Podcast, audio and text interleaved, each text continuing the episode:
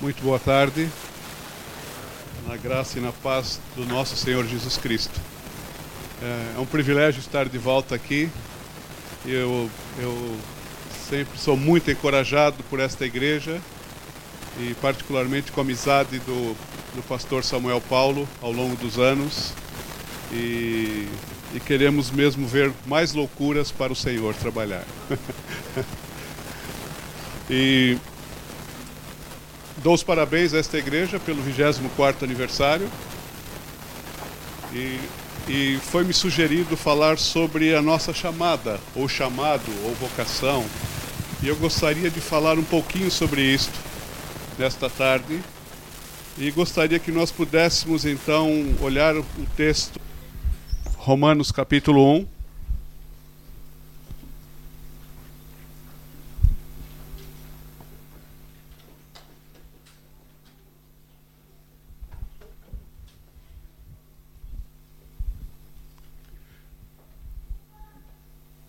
São os versículos iniciais. Vou ler do 1 ao 7. É só a introdução de Paulo, é uma saudação que Paulo faz à igreja, mas temos muito que aprender. Eu gostaria que vocês observassem aí quando aparecer o verbo chamar, ou a palavra chamada, ou chamado. Tá bem? Então, diz assim o texto: Paulo, servo de Cristo Jesus, chamado para ser apóstolo, separado para o Evangelho de Deus, o qual foi prometido por ele de antemão, por meio dos seus profetas nas Escrituras Sagradas, acerca de seu filho, que, como homem, era descendente de Davi, e que, mediante o Espírito de Santidade, foi declarado Filho de Deus com poder, pela sua ressurreição dentre os mortos, Jesus Cristo, nosso Senhor por meio dele e por causa do seu nome, recebemos graça e apostolado para chamar, dentre todas as nações, um povo para a obediência que vem pela fé. Vocês também estão entre os chamados para pertencerem a Jesus Cristo. A todos os que em Roma são amados de Deus e chamados para serem santos. A vocês, graça e paz da parte de Deus, nosso Pai e do Senhor Jesus Cristo. Amém. Vamos orar mais uma vez. Senhor, te damos graças pela tua igreja, da qual o Senhor é o cabeça, e te damos graças em particular por esta igreja local, por esta celebração, por tudo que o Senhor tem feito por eles e através deles aqui neste local e, e muito além. E pela fé já agradecemos pelo muito mais que o Senhor ainda vai fazer. Louvamos o Senhor por, por esta igreja. E, e ao abrirmos a tua palavra agora, Senhor, nós pedimos que o seu Espírito nos assista e abra nossa mente e nosso coração. É isso que queremos, que esta palavra alcance, encontre o caminho do nosso coração, se instale no nosso coração e transforme o nosso viver para a glória do Senhor, no nome de Jesus. Amém. Amém. Então, como eu disse, esta, esta saudação é, de Paulo aos destinatários da carta já nos ensina muito. E Paulo é, escreve esta carta aos cristãos que estavam em Roma. E aqui Paulo expressa o desejo de ir ter com eles, pois Paulo ainda não, não os conhecia pessoalmente. E ao escrever esta carta, nós podemos notar, e os estudiosos ressaltam esta verdade, que Paulo mantém do início ao fim dois fios condutores. O primeiro é que ele fala da finalidade da igreja e ele fala da prioridade da igreja. Então, ao longo deste livro, Paulo, pelo menos por sete vezes, afirma, e ele começa logo aqui no primeiro capítulo, um pouquinho mais para baixo, e, e, termina lá no último, último versículo do último capítulo. Ele afirma que a finalidade da igreja, a razão da existência da igreja é a glória de Deus. Nós existimos para trazer glória a Deus. Esta igreja existe para trazer e dar glórias a Deus. Esta é a finalidade da igreja. Mas, em segundo lugar, neste livro, Paulo mostra que a prioridade da igreja é anunciar o evangelho do Senhor Jesus Cristo, especialmente naqueles lugares onde a mensagem ainda não chegou. Então, por isso que Paulo diz assim: sempre fiz questão, e ele fala isso aqui mesmo nesse livro, lá para frente, no capítulo 15, não precisamos abrir. Mas ele afirma: sempre fiz questão de pregar o evangelho onde Cristo ainda não era conhecido, de forma que não estivesse edificando sobre alicerce de outro.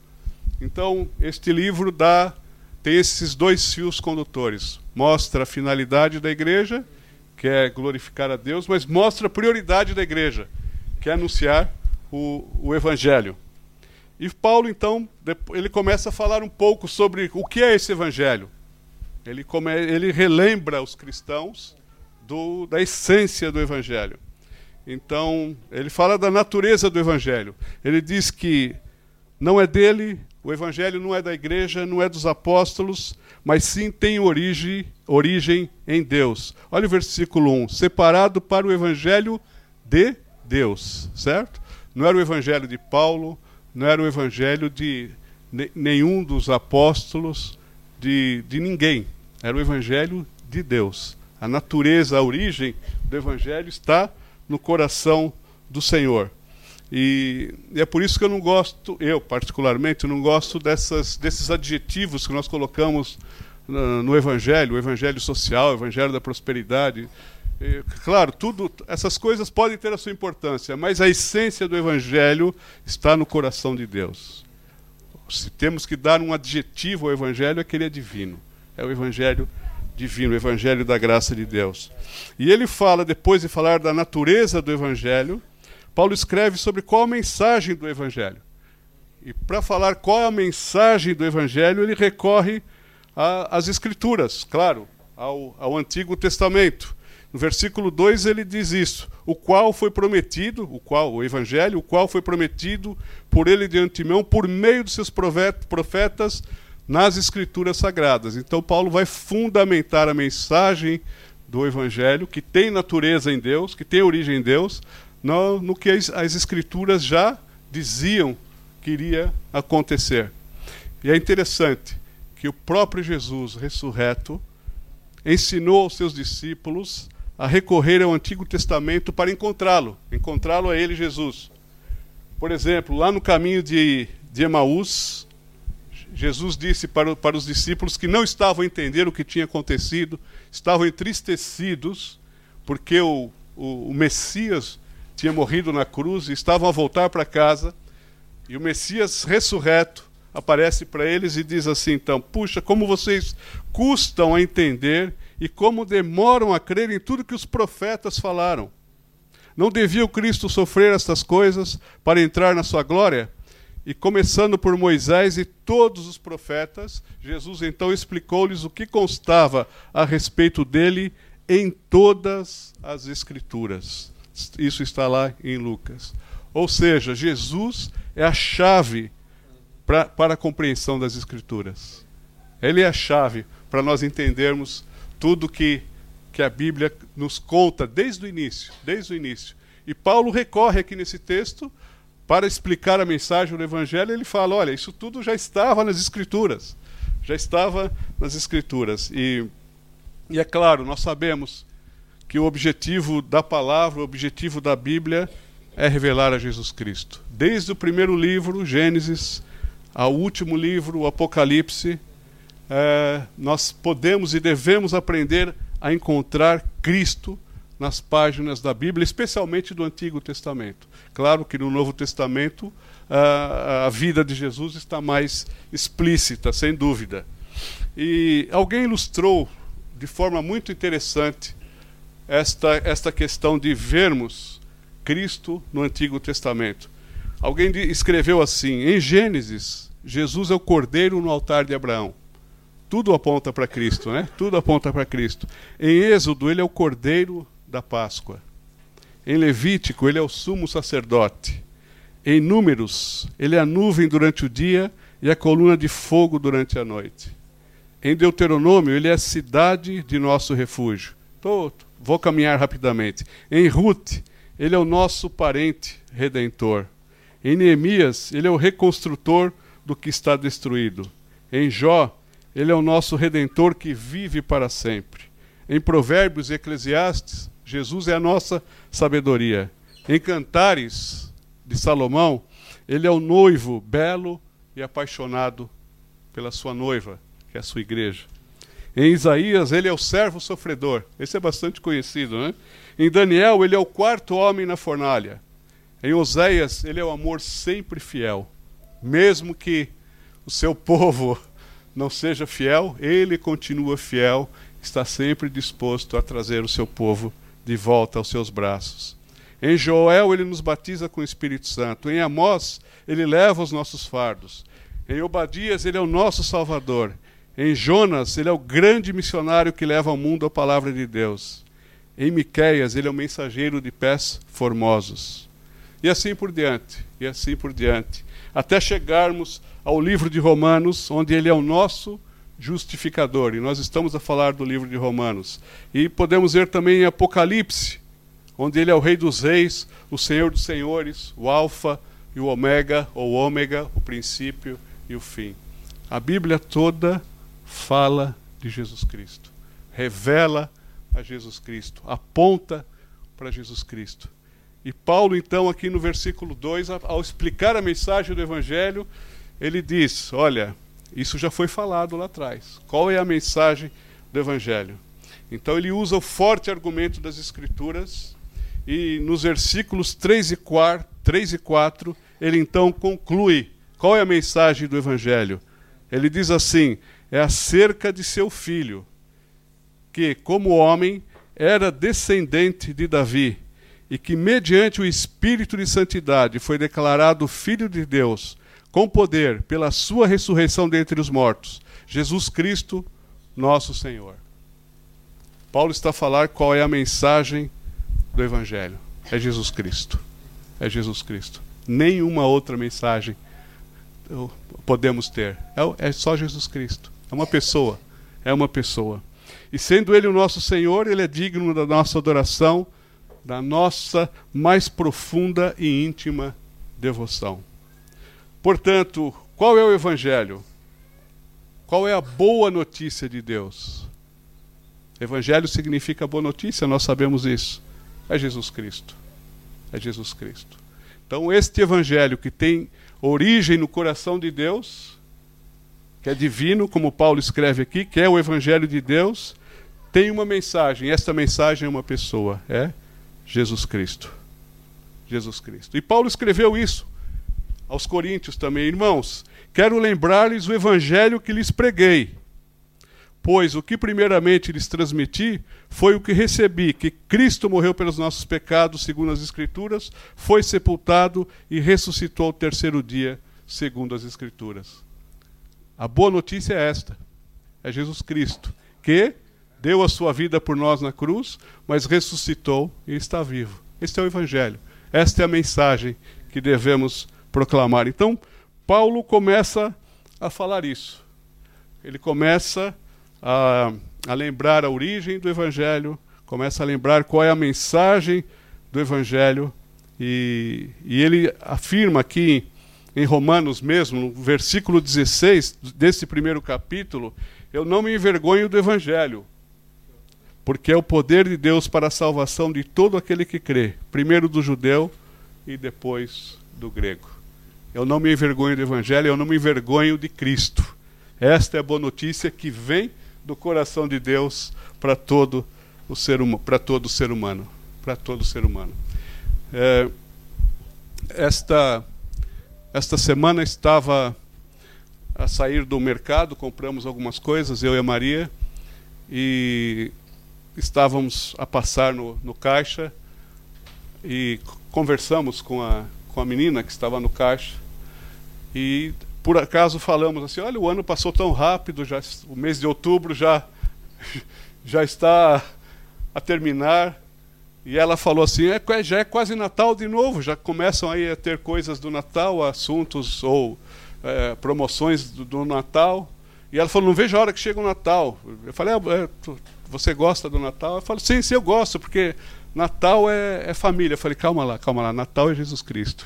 Tive essa oportunidade de falar para ela: Essa é a boa nova que as pessoas precisam saber. Essa é a boa nova que as, precisam, que as pessoas precisam é, ouvir da nossa parte. Esse, isso é que vem do coração de Deus. O Evangelho divino e é a boa notícia que Deus tem para todo ser humano. É aleluia, é aleluia mesmo. Porque nós ouvimos essa boa notícia e acreditamos nessa boa notícia. E essa igreja existe porque abraçou essa boa notícia e continua a divulgar essa boa notícia. Que Jesus Cristo deu a sua vida, ressuscitou, está vivo e está aqui conosco. Está aqui para receber a glória e a honra. Certo? Que lhe é, que lhe é devida. E agora, o, o, o, Paulo ainda continua, ainda não falei de chamada, né? mas vou falar, vou chegar lá. Paulo continua a dizer que este evangelho é para todas as culturas. Olha o versículo 5. Por meio dele, por causa do seu nome, recebemos graça e apostolado, certo? Graça e apostolado para chamar dentre todas as nações um povo para obediência que vem pela fé. O Evangelho é para todos os povos, para todas as culturas, para todas as etnias. O Evangelho é supracultural. Ele encaixa em qualquer coração, seja do coração do português, do brasileiro, do africano, do asiático, do... enfim, é... ele, ele é a única solução de Deus para todos os povos, em qualquer tempo, em qualquer lugar. Sabe por quê? Porque todos são pecadores. Todos são pecadores e só há uma solução para o pecado, que é o sangue de Jesus. É o sangue de Jesus vertido na cruz, no nosso lugar. Pois todos pecaram, estão destituídos da glória de Deus, sendo justificados gratuitamente por sua graça, por meio da redenção que é em Cristo Jesus. Paulo escreve no capítulo 3 do livro de, de Romanos. Ou seja, só o Evangelho vai poder trazer as pessoas, o pecador, de volta aos braços do Pai. É por isso que Atos 1:8 é tão significativo, né? Que vocês vão receber poder ao descer sobre vós o Espírito Santo e sereis minhas testemunhas, tanto em Jerusalém, Judéia e Samaria e até os confins da terra. É supracultural chamar pessoas de todos os lugares para formar o seu povo, a igreja para formar um povo que pertence a Deus, para obediência e para transformação, para viver, para, para agradá-lo e para fazer a sua vontade. Mas depois podemos então agora finalmente falar sobre a chamada ou chamado de Deus para todos nós. Interessante que esse termo chamada é um conceito especificamente judaico-cristão. É interessante notarmos isso. A chamada é, tem esta, esta conotação. É, é para nós, é para nós. Há vários exemplos na Bíblia de chamada, e, e nesse contexto aqui de Romanos capítulo 1, nesse início, como nós já falamos, o verbo chamar aparece de várias formas aqui, pelo menos em quatro ocasiões. E nós prestamos atenção na leitura inicial. E, e, essa chamada é como um tipo de convite amoroso. É um Deus chama, significa é um convite amoroso que ele faz para todos nós. A chamada de Deus é uma manifestação da sua graça. É uma manifestação da sua graça. Ele não precisaria chamar ninguém. Mas por causa da sua graça e do seu amor, ele chama as pessoas. É uma implicação clara do evangelho. É para todos. É para todos. Jesus morreu por todos. E então essa é, é geral, é universal e compreende três aspectos que eu gostaria de, de, de, destacar aqui que formam uma unidade. É uma chamada única, mas que tem três aspectos que esse texto aqui e outros textos é, nos, nos ensinam. Primeiro é que Deus chama para pertencer ou estar em Cristo. O versículo 6 do texto que nós lemos diz: Vocês também estão, entre os chamados para pertencerem a Jesus Cristo.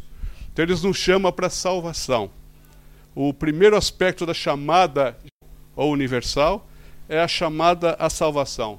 Deus chama a pessoa das trevas para a luz. Deus está a chamar as pessoas para a salvação. E é o convite ao arrependimento, a ter fé em Jesus e a segui-lo, e passamos então a viver para o reino de Deus e no reino de Deus. Então passamos a fazer parte da igreja, somos família de Deus, somos filhos de Deus, assumimos uma nova identidade em Cristo quando respondemos afirmativamente a essa chamada e somos e passamos a ser membro do seu corpo. Estamos seguros em Cristo quando aceitamos essa chamada e falamos: "Olha, eu quero, eu preciso, eu me arrependo dos meus pecados e eu quero Jesus Cristo, eu preciso de Jesus a comandar a minha vida". Então, Deus está a chamar pessoas para a salvação. E 1 Coríntios 1,9, o próprio Paulo escreve: Fiel é Deus, o qual nos chamou à comunhão com seu Filho Jesus Cristo, nosso Senhor. Mas o segundo aspecto dessa chamada, dessa mesma chamada, é que Deus chama para ser como Cristo. Então, primeiro ele chama para estar ou para pertencer a Cristo, depois ele chama para ser como Cristo. Ou seja, o segundo aspecto dessa mesma chamada é sobre um processo contínuo de transformação pela ética do reino de Deus. Tudo muda quando Cristo entra na nossa vida. A forma de ver o mundo, de ser e de estar na vida. Ou seja, a chamada salvação implica uma vivência que seja eticamente diferente. Ou seja, em outras palavras, a nova identidade assumida pelo crente influencia a sua vivência em todas as áreas da sua vida. Agora o crente identifica-se com Jesus e com a sua comunidade. A chamada a ser santo, é isso que estamos a falar, requer que o crente assuma uma maneira de ser e de agir que expresse a nova identidade em Cristo. Cristo vive em mim, serei mais parecido com Ele a cada dia, claro, no poder e na dependência do Espírito Santo, significa caminhar com Cristo diariamente, estar com Ele em devoção, em amizade, na palavra, na oração, em comunidade. Esta é o, este é o segundo aspecto da mesma chamada. É a chamada a sermos santos, que ele diz ali no versículo 7. Todos os que em Roma são amados por Deus e chamados para serem santos. Santos. Então Deus nos chama à salvação, mas nesta chamada está implícita a chamada para sermos diferentes, para sermos santos, para vivermos de forma a agradá-lo, para vivermos de acordo com a Sua palavra. Ele não nos chama só para irmos para o céu. Essa chamada para irmos para o céu inclui a chamada para uma vida transformada também. Para uma vida transformada. É a mesma chamada.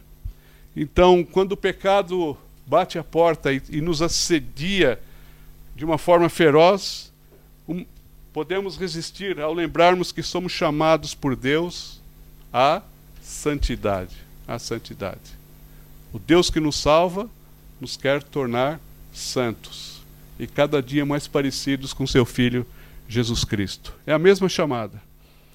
Agora, Deus também nos chama para anunciar a Cristo.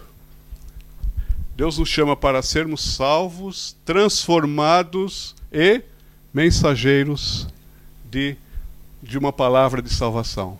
Deus nos chama para anunciar a Cristo. Esse é o terceiro aspecto da chamada. É uma só, é uma só chamada, mas tem três, tem, é tripartite. Tem esses três aspectos da mesma chamada. Então nós não somos chamados só para ir para o céu, não somos. Somos chamados para ir para o céu e para ter uma vida transformada, mas também não é só isso. É também para anunciar a Cristo. São três aspectos da mesma chamada. Quando Deus nos chama, isso tudo está envolvido. E esse texto é, mostra isso de forma muito clara. Ou seja, cada crente recebe esta chamada que diz respeito à colaboração com Deus na sua obra. Somos chamados a colaborar com Deus na sua obra. E é o que, primeira, é que Pedro escreve lá em 1 Pedro 2,9, que nós somos geração eleita, sacerdócio real, nação santa, povo exclusivo de Deus, para anunciar as grandezas daquele que os chamou das trevas para a sua maravilhosa luz. Nos chamou das trevas para a sua maravilhosa luz. Ou seja, Deus está a trabalhar e convida todos os crentes a participarem com ele na consecução da sua missão. Então, viver por e para Cristo, com humildade, com atitude de servo, como Paulo escreve aqui no, no versículo 1. Paulo, servo de Cristo Jesus. Então, é essa atitude que devemos ter, humildemente, anunciarmos a Cristo como parte desta chamada geral e universal. E o versículo 5 diz isso: recebemos graça e apostolado para chamar, para chamar pessoas de todas as nações. 2 Coríntios 5, versículo 20, o próprio Paulo escreve que nós somos o quê? Embaixadores de Cristo. Embaixadores de Cristo. Que privilégio sermos embaixadores de Cristo. Isso significa como se Deus suplicasse, ou se Deus chamasse, ou convidasse insistentemente as pessoas por meio de nós. Deus continua a chamar pessoas, mas nós somos o canal pelo qual ele vai chamar pessoas para integrarem a sua igreja, para fazerem parte do seu reino e para, portanto, experimentarem tudo isso: salvação, santidade e ter a missão de anunciar a Cristo. Ter a missão de anunciar a Cristo. Portanto, todo aquele que invocar o nome do Senhor será salvo. Como, pois, invocarão aquele em que não creram? E como crerão naquele de quem nunca ouviram falar? E como ouvirão se não houver quem pregue? E como pregarão se não forem enviados? Como está escrito, com, com, como são belos os pés dos que anunciam boas novas. Boas novas. Então, a chamada, somos chamados para anunciar a Cristo. Então, essa chamada geral é uma única chamada que pela graça Deus estende a toda a todo ser humano. Nós já respondemos e elas têm três aspectos: é estar em Cristo, ser como Cristo e anunciar a Cristo. Essa é a chamada minha e é a chamada de cada um que está aqui presente. Estar em Cristo, pertencer a Cristo, certo? É a mesma ser transformado por Cristo, ser cada vez mais parecido com Cristo, ser como Cristo, ser santo e anunciar a Cristo. Essa é uma chamada só. É a mesma? É a mesma. É tripartite, mas é uma chamada. Que todo cristão recebe. Todo cristão tem. Todo cristão tem. Não dá para separar. Não dá para separar isso. Separar isso é um erro grave. E Paulo aqui coloca tudo junto, vocês estão a perceber, né? Vocês foram chamados para a salvação, foram chamados para ser santos, foram chamados para chamar os outros. É desta forma, certo? Agora, há uma outra especificidade que eu gostaria de falar, mas depois de assistirmos esse breve vídeo que vamos passar aqui, por favor. Pois é, nós somos chamados, certo? Para estar em Cristo, para sermos transformados por Cristo, para anunciar Cristo. E esse chamado temos que obedecer. Esse chamado é geral. Agora, há o chamado específico. O que é o chamado específico? Chamado específico só muda o onde e o como. só muda o onde e o como. Por exemplo, esse Adoniran tinha um chamado específico para ir para a Birmânia, a antiga Birmânia, certo? Assim como pessoas aqui podem ter o chamado específico para ir para determinado lugar que Deus colocar no coração, certo? Ou que Deus levar de alguma maneira. Mas eh, o chamado específico pode ser temporário, ele esteve lá por 18 anos. Mas o chamado geral que eu estava a falar é para toda a vida. Não há reforma. Não há reforma. Enquanto estivermos vivos, precisamos anunciar a Cristo, onde Deus nos colocar para as pessoas que estiverem à nossa volta. E, e a convicção da nossa chamada é que nos leva a resistir e a perseverar, que dá sentido e significado à nossa existência. Alguém pode falar, mas eu não sei qual a minha chamada específica. Não precisa saber. Se Deus quiser que tu saibas a tua chamada específica, Deus vai, vai comunicar. Mas nós temos todos uma chamada geral para vir à fé em Cristo, ser santificados pelo Espírito Santo e para anunciar a Jesus Cristo. O Evangelho é Jesus Cristo. É Jesus Cristo. E e, e nós nunca sabemos o que Deus vai fazer através de nós. Como esse homem também não, ele não tem, ele não sabe, quer dizer, eu acho que ele não sabe que, o que resultou aquele folhetinho mal escrito que ele fez. Só um folhetinho. Olha o resultado que teve. Às vezes, eu não sei o que vai acontecer com aquela caixa do supermercado quando eu disse a ela que o Natal é Jesus. O Espírito Santo pode usar isso para para que ela continue, comece a pensar em Cristo. Eu não sei, nós não sabemos. Nós não sabemos que efeito o teu testemunho vai ter na vida do teu vizinho, do teu colega de trabalho, lá na tua escola, nós não sabemos. Nós não sabemos, mas Deus sabe. É Ele que está no controle. E é isso que importa. E é isso que importa. Importa obedecermos a nossa chamada. E a nossa chamada é tripartite tripartite: a salvação, a santidade e anunciar o evangelho de Jesus Cristo. E às vezes descuidamos da nossa chamada e às vezes até desistimos. Às vezes não damos importância à salvação, não damos importância à santificação, não damos importância à pregação do Evangelho. É, mas Deus não desiste de nós talvez hoje, nesta celebração de aniversário, seja uma oportunidade para renovarmos, para Deus renovar a nossa chamada, para o Espírito Santo colocar uma profunda convicção no nosso coração de que cada um de nós é chamado e, o nosso, e a nossa chamada tem importância. Pode ser muito útil para muitas vidas. Pedro, o apóstolo Pedro, em determinada ocasião, depois de ter negado a Cristo, ele desiste, ele volta para a pesca. Mas Cristo vai atrás dele e vai buscá-lo. Vai buscá-lo, olha, vamos, vamos de novo, vamos de novo.